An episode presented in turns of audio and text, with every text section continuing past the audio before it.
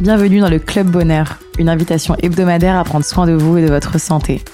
Nutrition, sport, sciences, naturaux, beauté, je reçois toutes les semaines des experts pour décortiquer les mécanismes du corps humain et vous donner les clés d'une vie remplie de bien-être, d'énergie et de bonheur. Je m'appelle Angélique et je suis la cofondatrice d'Épicure, vos programmes de vitamines, plantes et minéraux personnalisés. Aujourd'hui, je reçois Léa Kral, professeure de Pranavashya Yoga et fondatrice de Mindful Yoga. Dans cet épisode, Léa nous parle de cette pratique traditionnelle indienne, mais aussi de ses formations qui font le lien entre yoga, physiothérapie et Ayurveda. Léa nous en dit également un peu plus sur son nouveau projet, l'intensif. Vous êtes prêts à aller mieux? Salut Léa Bonjour Merci beaucoup euh, d'être avec nous euh, à distance euh, encore une fois pour cet épisode du Club Bonheur. Pour te présenter euh, en quelques lignes, tu as d'abord été étudiante en sport-études gymnastique et euh, tu as commencé à enseigner euh, très jeune, dès l'âge de 12 ans. Après six ans de pratique intensive, puis aussi d'enseignement du yoga ici à Paris, tu décides de partir en Inde pour y faire tes propres expériences. C'est là-bas que tu découvres le Pranavashya Yoga, la discipline dont tu es aujourd'hui enseignante de niveau 2. C'est une pratique traditionnelle indienne qui se concentre sur la maîtrise de la respiration et qui intègre des pranayamas, donc c'est des, exercices de respiration avec des rétentions au sein même du système. Aujourd'hui, tu viens nous parler donc du prana vashya yoga, mais aussi du mindful yoga, la formation basée sur cette forme de yoga que tu as créée et qui fait le lien entre yoga, physiothérapie et ayurveda. Et tu vas aussi nous parler d'un nouveau projet que tu as qui s'appelle l'intensif et que tu prépares avec Charlotte Multon. Pour commencer, peut-être que tu veux nous en dire un peu plus sur euh, ce que c'est que le prana vashya yoga je pense nos auditeurs ne connaissent pas forcément. Bah déjà, merci beaucoup de, me recevoir euh, sur, ce, sur cet épisode. Et je pense que c'est superbe pour cette pratique qui est encore un, méconnue et qui gagne à être connue, de pouvoir avoir euh, l'occasion d'être euh, découverte, explorée. Donc le pranavashya, donc déjà prana c'est énergie vitale, c'est comme dans une petite pile du Racel, voilà, on a de l'énergie à l'intérieur. Donc nous on vient travailler sur cette énergie vitale et arriver à l'augmenter et à la maîtriser. Vashya ça veut dire contrôle, maîtrise en sanskrit. Donc l'idée c'est d'assembler donc on apprend une chorégraphie de 62 postures pour rendre les gens indépendants, parce que l'idée c'est de toujours que les professeurs, donc ça, ça ressemble au système de l'ashtanga, les professeurs ne sont plus finalement devant la salle en train de d'enseigner et on est en attention extérieure, on regarde, mais l'idée c'est de rendre indépendants les gens, donc on leur apprend 62 postures à faire à la suite, ils les, ils les apprennent eux-mêmes et ensuite ils les exécutent. Et nous on circule dans la salle et on ajuste les gens, on leur donne de plus en plus de complications, de, de variations sur euh, sur les postures à faire, des ajustements, etc. Et donc ça rend le pouvoir aussi aux pratiquants. Donc ça déjà c'est sur la structure du système comment on l'enseigne. Et après ce qui rend unique ce système-là, c'est vraiment les kumbhaka, donc ce sont les rétentions de la respiration que l'on a dans les vinyasa qui sont les transitions entre chaque posture. Donc là, je dis beaucoup de mots en sanskrit qui sont assez ésotériques et c'est à expérimenter comme tout pour pouvoir arriver à une méditation en mouvement. Donc c'est une pratique qui est très dynamique où on a cette chorégraphie à exécuter et euh, voilà. Je sais pas si c'est clair et si ça te parle parce que parfois Angélique euh, je raconte des trucs mais sans qu'on le fasse vraiment, c'est pas forcément euh, très très parlant donc n'hésite pas à me dire si tu as besoin de plus de précision. Non, non, mais t'inquiète pas, je te, je te couperai. Enfin, je, je, je rebondirai. Je connais très bien le yoga, donc euh, je ferai en sorte de, de, si ça, ça va trop loin, de, de, de revenir au, au début. Et du coup, euh, c'est donc un, un, enchaînement de postures. C'est toujours euh, les mêmes postures. C'est le même enchaînement euh, pour. Euh, je veux dire, c'est un seul enchaînement et qui est répété euh, constamment, ou c'est en début de, de session, on, apprend un enchaînement qui peut changer, par exemple, de temps en temps?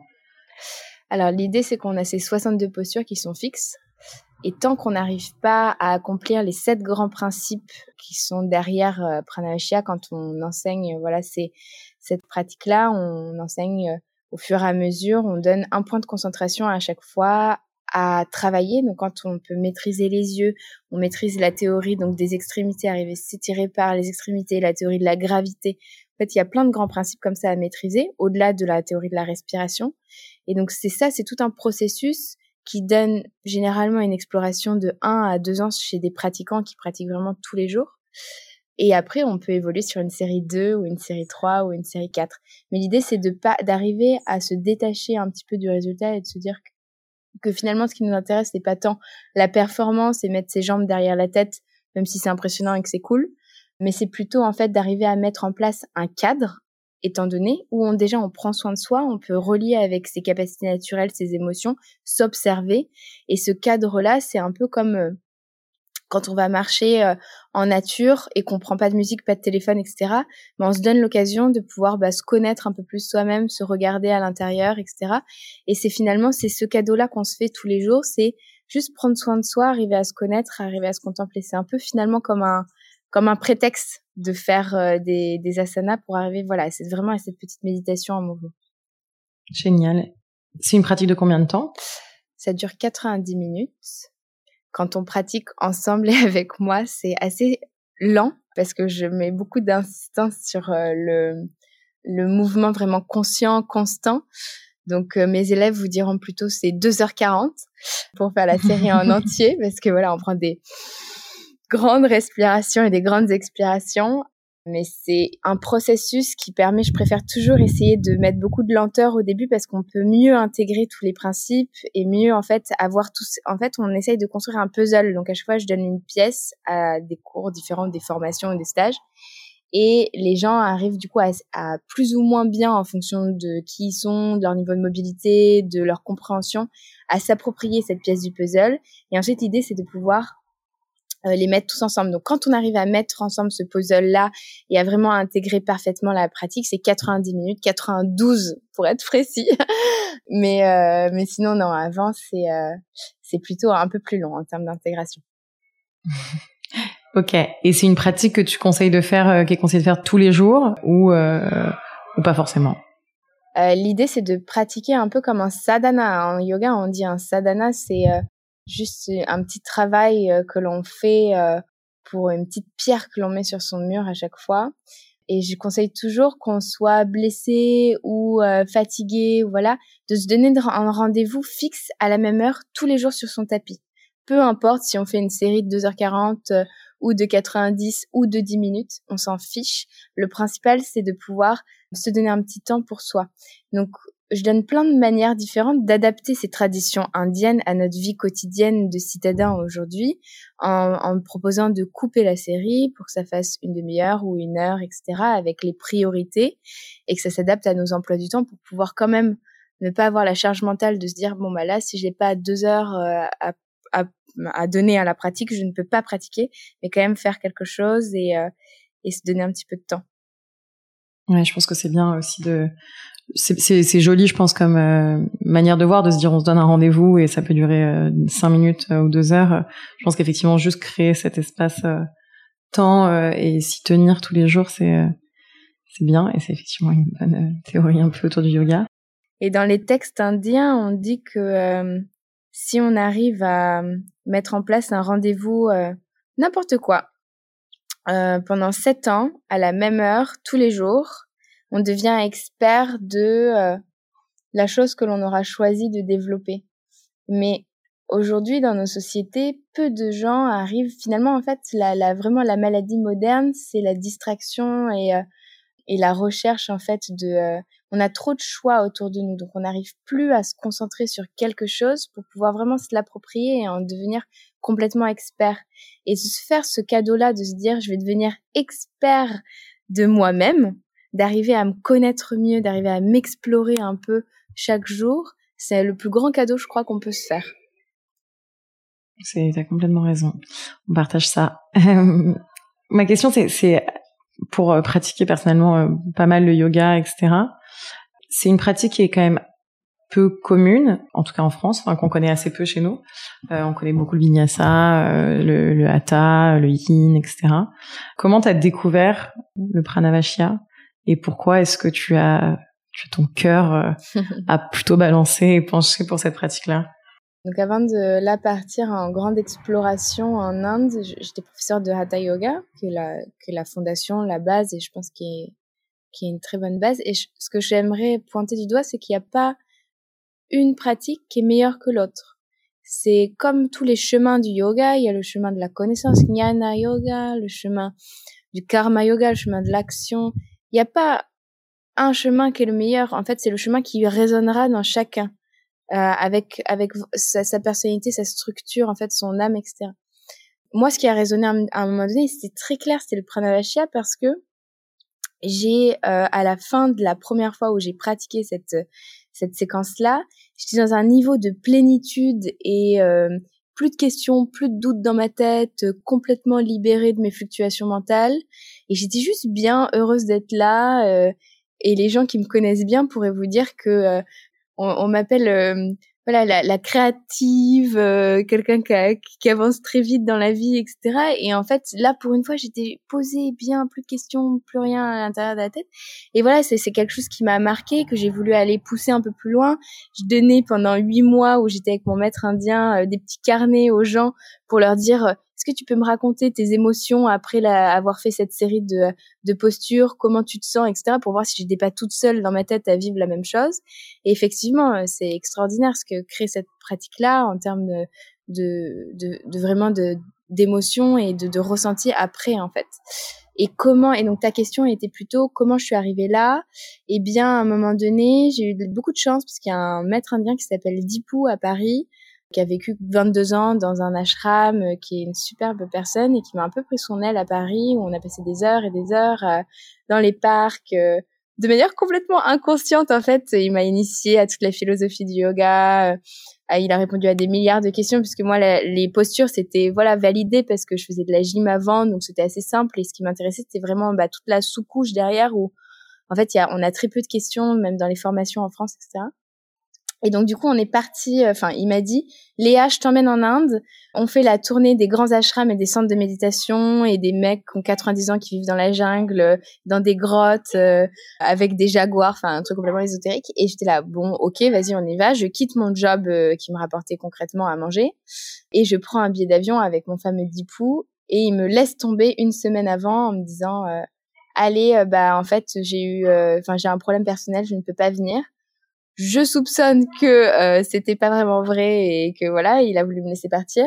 Et je me retrouve en Inde. Euh, il m'aide à trouver un institut pour pouvoir étudier la philosophie parce que c'était vraiment ce qui me passionnait. Et j'ai passé euh, quatre mois à étudier vraiment les textes euh, philosophiques indiens de manière très rigoureuse et sérieuse, sous un aéroport et pas du tout dans la jungle à être inspirée en pleine mousson en plus. Et, euh, et en fait, je posais beaucoup de questions par rapport au système respiratoire. C'est ça qui m'intéressait vraiment en, en termes d'exploration. Et je voyais que moi, au niveau de bah, comment ça se passait là-haut, j'arrivais à redescendre complètement l'énergie, à redescendre et à beaucoup plus à m'ancrer dans mon corps quand je faisais beaucoup d'apnée, de kumbhaka, de rétention de la respiration, et que c'était vraiment ça qui avait un impact beaucoup plus fort que pour moi sur mon corps en fait que les asanas.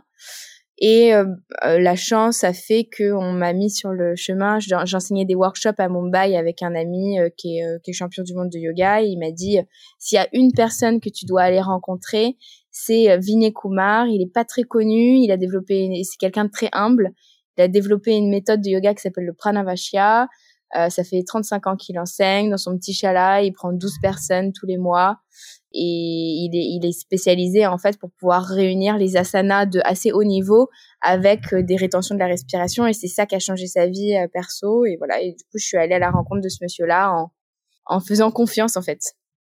Il y a des moments dans la vie où on se dit euh, il y a plus de questions parce qu'on semble que c'est juste et du coup bah là j'y suis allée à fond j'ai enlevé tous les autres problèmes et j'y suis allée quoi. Génial. Et donc après tu imagines que tu es rentrée en France et tu t'es tout de suite dit je veux enseigner ou alors il y, a, une formation pour être euh, instructeur de pranavashya ou il faut juste euh, une formation de hatha comme tu avais déjà et euh... Eh ben j'ai en fait je me suis formée pendant huit mois avec mon maître indien donc euh, comment ça a été merveilleux parce que j'ai été un peu formée à l'ancienne dans le sens où au début j'arrive en fait, nous, on est dans notre cerveau d'occidentaux, on est là, bon, bah, il est où le ici je paye combien, c'est quand que ça se passe et tout. Et lui, il te remet en fait la notion du temps, et c'est ça aussi qui est euh, tout le système de Pranavashya est basé sur euh, cette hypothèse du temps et qu'on est tous cadrés au niveau du temps et qu'on essaye en fait de déconstruire cette hypothèse du temps en pratiquant sans temps. Et donc il y a une très belle philosophie derrière, etc. Moi, je je ne je ne m'étalerai pas maintenant. Euh, et l'idée c'était, il m'a dit bah voilà, on va, je vais apprendre à connaître ton esprit et et on ne sait pas combien de temps ça prendra, mais euh, si tu as envie d'être euh, formé, de d'apprendre, bah on verra. Et donc voilà, je me suis pointée tous les matins pendant trois mois avant qu'ils me disent euh, bon d'accord, je vais te prendre une heure et demie par jour et je vais commencer à t'expliquer un peu plus ce qu'il y a derrière et, et à, à, te donner un peu plus. Et du coup, pendant quatre mois après, tous les jours, euh, il, il, nous avait pris avec un groupe de trois autres personnes qu'il avait aussi choisi et euh, il nous a il nous a d'abord euh, fait euh, toute une recherche sur la philosophie et c'était très beau comment il, il, partageait les choses que c'était toujours appliqué. C'était pas Patanjali a écrit le sutra numéro 2 dans le chapitre 4 de Kavalia et nanana. C'était vraiment beaucoup d'intelligence derrière et tout. C'était très beau comment il nous a partagé tout ça. Et après, on a fait deux mois de vraiment alignement, puisque lui est kiné aussi, donc extraordinaire sur pourquoi en fait cette approche aussi, euh, neurologique, on a juste besoin de, de toucher juste d'un doigt cet endroit de la colonne pour pouvoir en fait faire réagir l'intelligence de la colonne, etc., etc. Donc c'était merveilleux et puis je suis restée encore quelques mois après pour euh, vraiment assister toutes ces classes, prendre les classes euh, sociales le matin pour redonner aussi à la population, en plein confinement bien sûr. Donc donc voilà, donc c'était une formation en fait qui était même moi je trouve encore plus belle euh, que la formation euh, en fait où on vient chercher sa petite pochette surprise et son petit diplôme euh, parce qu'on a bien répondu aux petites questions. Et là, c'était vraiment une exploration vraiment plus profonde. Et c'est d'ailleurs comme ça que je redonne aujourd'hui et que je que je forme des professeurs. C'est ce même modèle-là qui moi m'a beaucoup touché et parlé et fait grandir en tant qu'humain, je crois. C'est incroyable.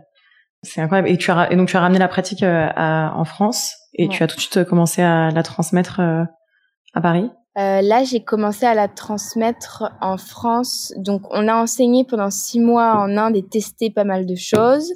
Parce que lui, ça fait trois, ça fait euh, 35 ans qu'il qui euh, l'enseigne sous un format de un mois, etc. Donc, j'ai reproduit ce format de un mois en y ajoutant un, une exploration avec un kiné au début et à la fin du stage et avec euh, un docteur en Ayurveda au milieu du stage pour toujours dans cette idée de rendre indépendants les gens, leur donner plus de connaissances sur eux-mêmes, etc. Et donc on a enseigné ça pendant six mois à Paris avec plusieurs stages en très petits groupes euh, d'exploration de 8 à 12. Et donc les gens, l'idée c'était qu'ils venaient tous les matins de 6 heures à 8 heures pratiquer ensemble, apprendre le pranavasya et ensuite on déjeunait un petit déj Ayurveda ensemble. Donc c'était chouette euh, parce que tout ça pouvait s'adapter à être en ville et tout ça. Et là, euh, on a décidé, euh, avec ce contexte Covid, la fermeture des studios, etc., de pouvoir euh, être encore plus cohérent aussi par rapport à notre structure, bah, moi qui suis derrière et à ce besoin de retour à la nature.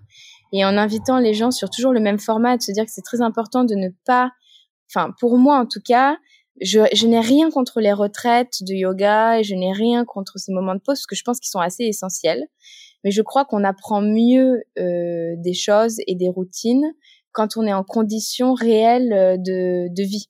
C'est-à-dire que quand je faisais mon stage à Paris, les gens continuaient leur vie et continuaient à travailler, etc. Et ils venaient juste apprendre quelque chose d'autre à un moment donné le matin. Et donc, c'était une routine qui pouvait continuer après.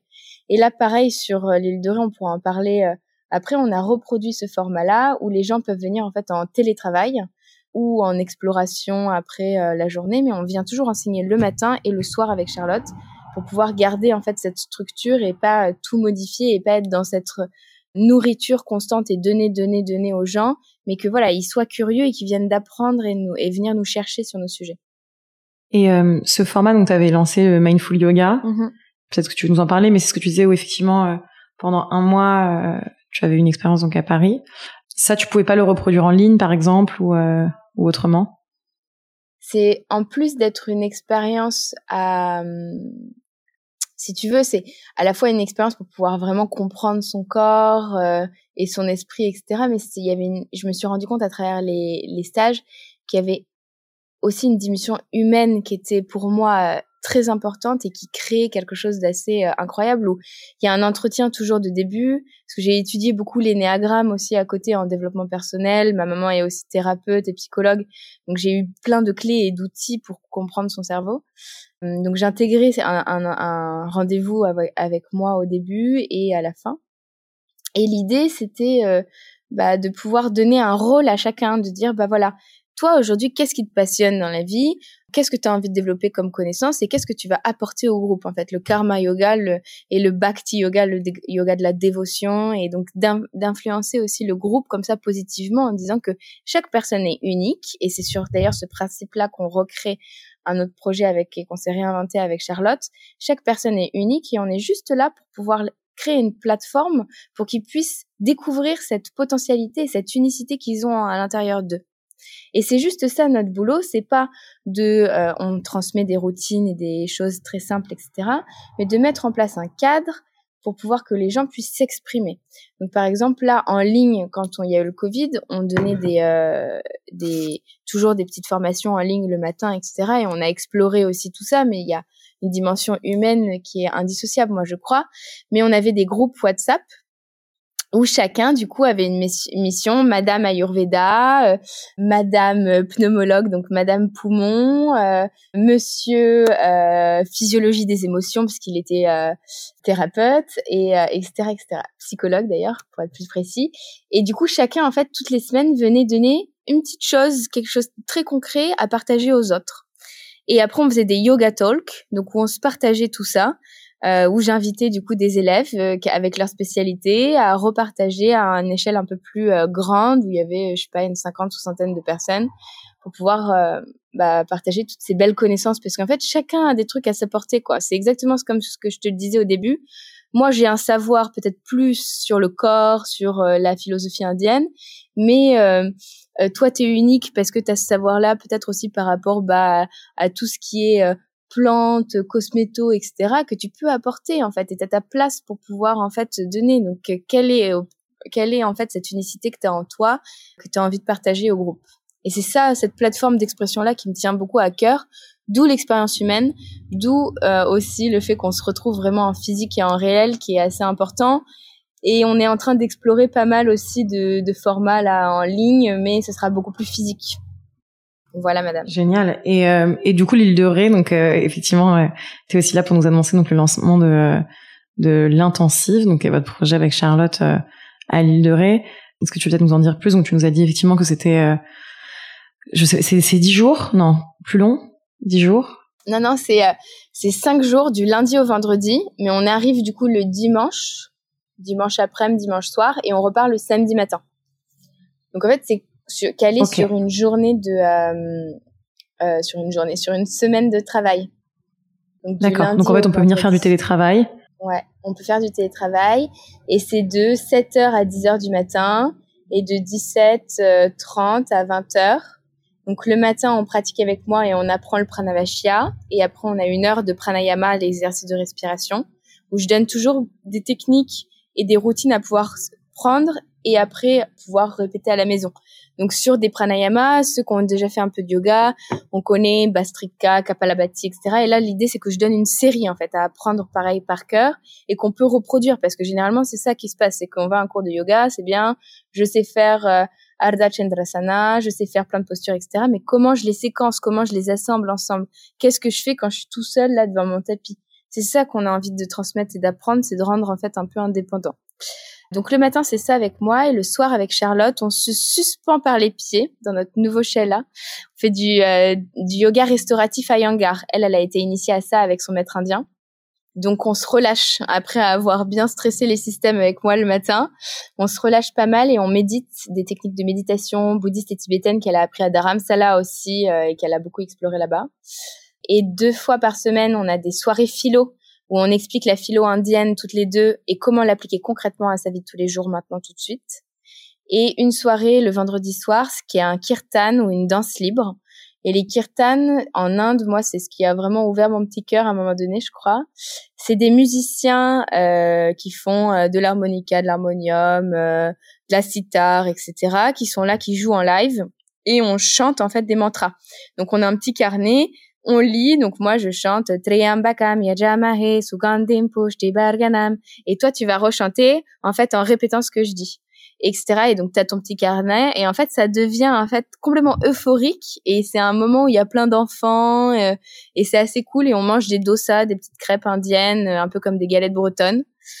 Donc voilà, on a construit ça avec beaucoup, je crois, de cœur et euh, les copains aussi qui font de la permaculture, etc. Et en fait, on propose une structure de cours le matin, cours le soir, plus soirée le soir. Et la journée, bien sûr, on a une magnifique femme qui s'appelle Victoire, qui vient guider les gens dans l'exploration de l'île de Ré, qui est quand même un, un voilà, y a, sur l'île de Ré, il y a des trucs complètement lunaires, il y a un cirque des baleines, il y a une course des escargots, il y a de la permaculture, euh, il y a des choses qui sont complètement irréalistes qui sont qui se passent. On se baigne dans l'eau froide et euh, on a envie de faire découvrir et de partager tout ça aux gens, quoi. Génial. Et du coup, on est logé, euh, nourri, etc. Ouais, on, est logé à côté, juste on vient pour les pratiques? On aimerait, dans l'idéal de notre rêve euh, le plus fou, que les gens soient totalement indépendants et viennent juste à notre stage et qu'ils se, puissent se trouver comme nous on faisait en Inde en fait, euh, leur petite maison qui leur convient bien, etc. Mais pour l'instant, on guide à ça. Et donc, on a organisé une colloque de 12 dans une super maison face à la mer, où du coup, il y a six chambres et il y a euh, une pension complète ou demi-complète avec euh, Eric qui cuisinera des bons plats à partager, euh, qui suivent les principes de la cuisine sadvik de l'Ayurveda. donc voilà, c'est des formules en plus à prendre, mais les gens peuvent aussi complètement, en fait, on a 12 places en externe pour les gens qui viennent de Paris ou de région. Et après, on a 8 places c'est encore à être décidé, mais moi je crois que l'intuition me dit que ce sera plutôt quatre places en interne, parce que j'aime bien toujours essayer de petits groupes à reproduire, avec les gens qui ont une résidence secondaire ici ou euh, ou qui habitent ici, etc. Voilà. Top. Et euh, la première session commence quand du coup? Et ça commence le 22 mars. On a des merveilleuses femmes. Je dis beaucoup, toujours que j'ai beaucoup de chance d'avoir euh, trouvé comme ça sur mon chemin des élèves euh, de cette qualité-là. Les architectes, des femmes entrepreneurs ambitieuses, assumées, des vrais louves. Et il y a aussi beaucoup d'hommes, des rugbyman, des entrepreneurs aussi. Euh, beaucoup de freelance aussi, ou des gens qui sont généralement un peu indépendants dans leur vie ou dans cette recherche-là. Donc là, on a 12 personnes qui viennent euh, le 21 mars et le 22, c'est la Saint-Léa, donc je suis très heureuse de partager ça avec eux. donc du 22 au 28, euh, et il me semble qu'il nous reste une ou deux places euh, pour euh, ceux qui veulent euh, nous rejoindre, parce qu'on a encore une petite maison en plus, si jamais. Voilà, il y aura une session en avril. Top. et après, vous allez ouais. Parce qu'après, le but, c'est de faire une session par mois ou c'est de le garder en continu euh... bah, Cette année, jusqu'à juillet, on fera une session par mois. Commencer doucement et sûrement, une petite pierre après l'autre, pour pouvoir aussi euh, bah, montrer aux gens que c'est possible avec ce Covid de travailler à distance, euh, de s'inspirer euh, et qu'on est encore plus efficace. Et à partir de septembre prochain, on commencera à faire deux semaines à la suite. Et puis après, en année 2, on fera peut-être trois semaines à la suite et puis après on fera un mois. Donc voilà, l'idée c'est d'aller de plus en plus loin avec les gens, mais il faut commencer quelque part et euh, bah, ça commence en fin mars. Génial. Et, euh, et donc le retour à Paris euh, avec le Mindful Yoga au centre élément, c'est plus c'est plus trop d'actu? Bah écoute, pour l'instant il y a toujours le Covid et je, je ne suis pas propriétaire du centre élément. Donc euh, je ne peux pas réouvrir euh, le lieu ou euh, voilà m'engager sur ça. Et peut-être qu'un jour on refera ce format de stage en ville une fois par an. Mais pour l'instant c'est pas encore d'actualité. J'ai pas de perspective avec le Covid qui est, qui est là. Ce que je peux juste assurer c'est que je suis formatrice et en, en pleine possession de pouvoir donner ces stages-là sur l'île de Ré sur un lieu qui m'appartient. Avec Charlotte on a créé ce Réchala et, et où là on peut accueillir les gens. Génial, top. T'as bien raison de, de, de trouver euh, d'autres alternatives parce qu'effectivement, on sait pas trop quand est-ce qu'ils vont nous rouvrir nos centres de yoga. Pour terminer, est-ce que tu as peut-être euh, un exercice, que ce soit de respiration ou, ou, ou tu as parlé beaucoup des asanas, donc qui sont les postures de yoga, ou une posture que t'aimes, ou, euh, ou autre chose du, du justement de, de, de ta pratique de yoga, peut-être à transmettre à nos auditeurs si vous pouvez repartir avec un, un petit outil euh, à ajouter dans leur quotidien Eh bien, euh, je commence toujours un cours de pranavashi avec un kriya, qui est un exercice pour pouvoir en fait euh, rectifier les apnées du sommeil, rectifier tout son système respiratoire et le réchauffer. C'est la même action que chanter des mantras. Et euh, c'est superbe quand on a quelqu'un qui nous embête au travail, euh, où on est un peu euh, sous nos émotions, etc., pour pouvoir redescendre un peu dans son corps. Et c'est, je le compare souvent comme, euh, vous savez, le haka, quand euh, on a l'équipe de Nouvelle-Zélande en rugby euh, qui joue, ils font des espèces de mudras, ils font, ils se, ils se coupent la gorge comme ça avec la langue qui sort. Et donc du coup, voilà, là l'idée c'est pareil, c'est vous vous mettez pied écarté, je vais le faire en même temps comme ça, ça va m'aider. Vous mettez pied écarté, largeur de hanche, genoux semi-pliés, les fesses qui pointent vers l'arrière, la colonne droite, et vous inspirez par le nez. Et vous expirez par la bouche en tirant la langue et en regardant dans la pointe de votre nez. Et ça donne ça. Et on a l'air complètement débile la première fois et on rigole beaucoup. Mais c'est pas grave parce que ça, l'idée, c'est de complètement suroxygéner son cerveau et vous allez voir, vous allez complètement euh, adhérer à la pratique une fois que vous, vous l'avez fait plusieurs fois. Et donc, vous inspirez très fort par le nez. Vous allongez la peau du ventre et vous expirez par la bouche en sortant la langue. Et ça, vous le faites 15 fois à 20 fois. Et à la fin, vous retenez votre respiration. Vous remontez en posture de Samasthiti. Et vous relâchez la respiration. Et voilà. Et ça, c'est une petite pratique qui dure même pas 20 secondes pour faire une pause. Comme ça, c'est l'équivalent d'un bon équilibre de 5 minutes, mais c'est beaucoup plus puissant. Et euh, c'est euh, juste merveilleux pour pouvoir reprendre pleine possession de ses émotions. Bah écoute, on va essayer d'ajouter ça euh, à notre Et donc ça s'appelle mon pratique, hein. routine du matin. mon avec un bel accent euh, sanskrit qui, qui nous fait voyager, figure-toi. Merci beaucoup. Je sais pas si tu as autre chose à ajouter ou tu veux partager euh, sur le pranavashya ou quelque chose peut-être d'essentiel qu'on n'a pas abordé ou si tu trouves qu'on a fait tour. On n'a pas fait le tour parce que je pense qu'on pourrait parler 8 heures, mais dans notre petite demi-heure, longue demi-heure qu'on s'accorde, est-ce que eh tu as autre chose que tu veux peut-être euh, ajouter je, je, pense que si euh, si les auditeurs ont d'autres questions qui leur viennent ou s'il y a des choses qui sont pas claires, ils peuvent tout à fait m'écrire. J'ai beaucoup de messages tout le temps, mais euh, je prends le temps généralement et j'essaye de prendre le temps de pouvoir euh, répondre. Donc euh, voilà, s'il y a des questions en plus, pas de problème. Et je pense que c'est déjà bien pour un début de pouvoir avoir déjà donné toutes ces informations là. Oui, et je pense qu'aussi peut-être que peut-être un truc, c'est que est-ce qu'il y a des contre-indications ou est-ce qu'il faut avoir un bon niveau, est-ce qu'il faut être jeune, est-ce qu'il faut être gymnaste ou est-ce que c'est ouvert à tout le monde Parce que je pense que c'est souvent le, le, le, sujet du yoga mmh, mmh, euh, qui mmh. parfois peut un peu intimider des gens. Donc est-ce qu'il y a des peut-être des contre-indications ou pas du tout, on peut tous venir?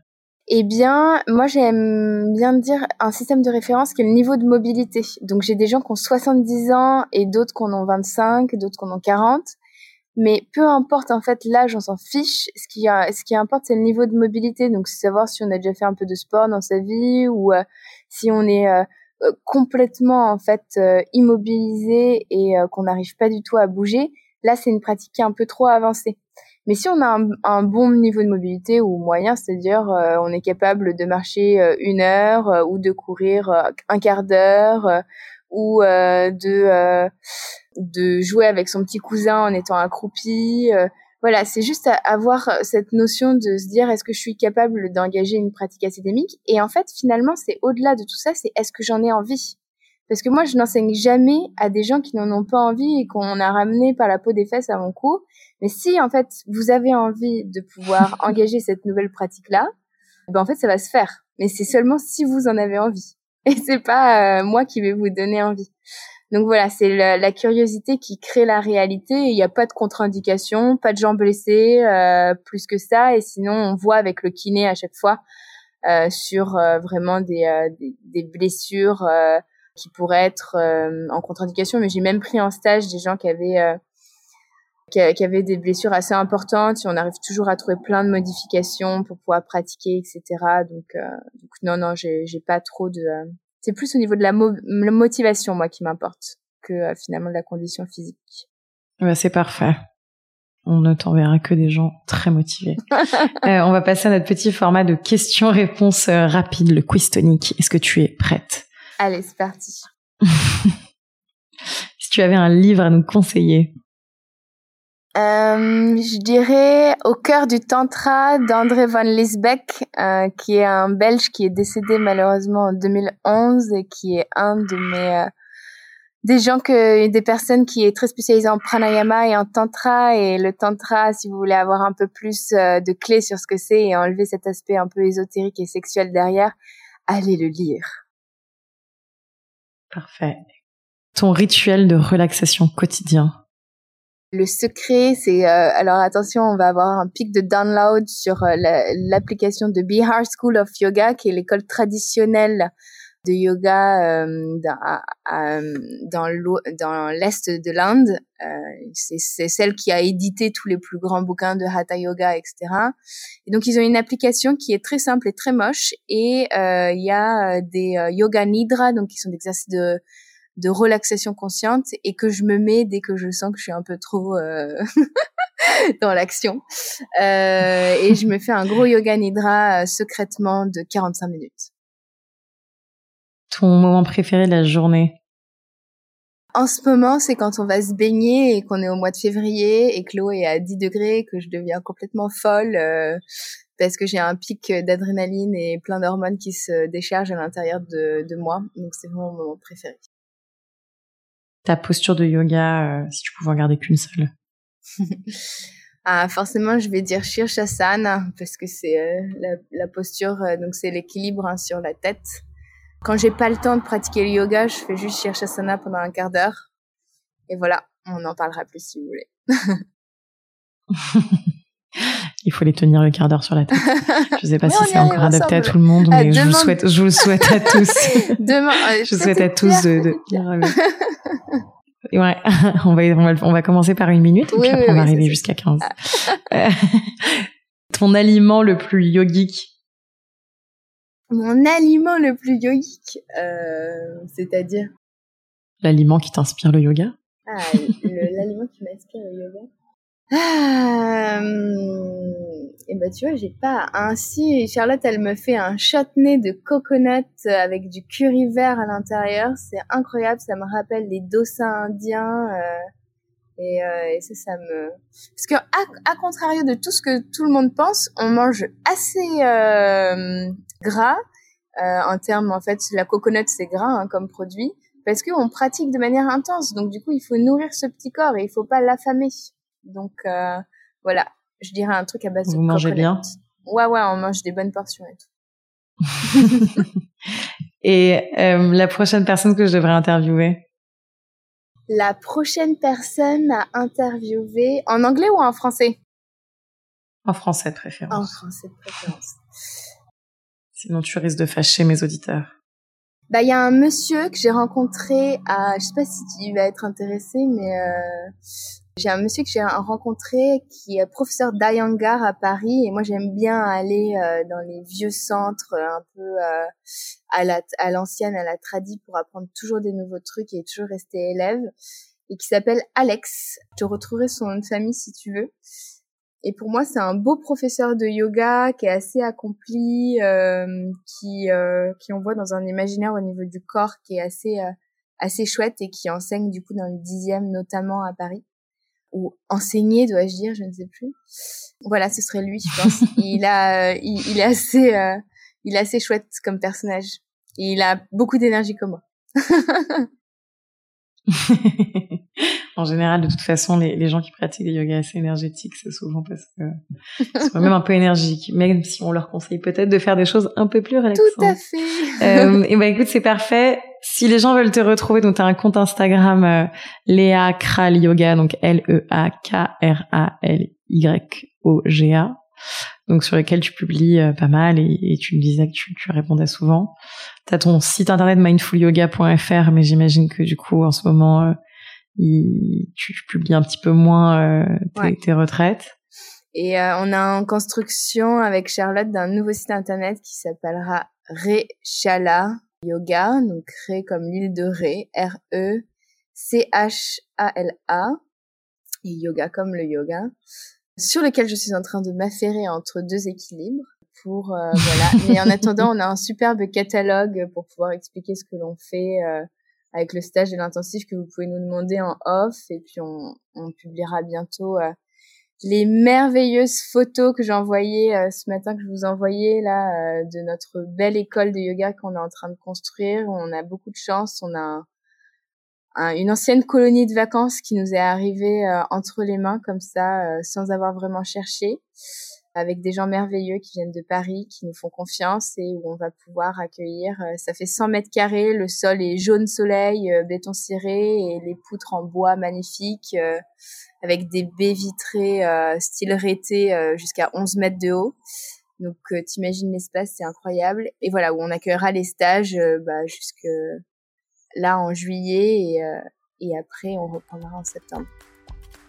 Bah, c'est fabuleux. J'ai très hâte. J'espère que je vais pouvoir venir voir ça. Euh, merci infiniment, Léa. C'était passionnant et ça donne très envie. À bientôt. À bientôt,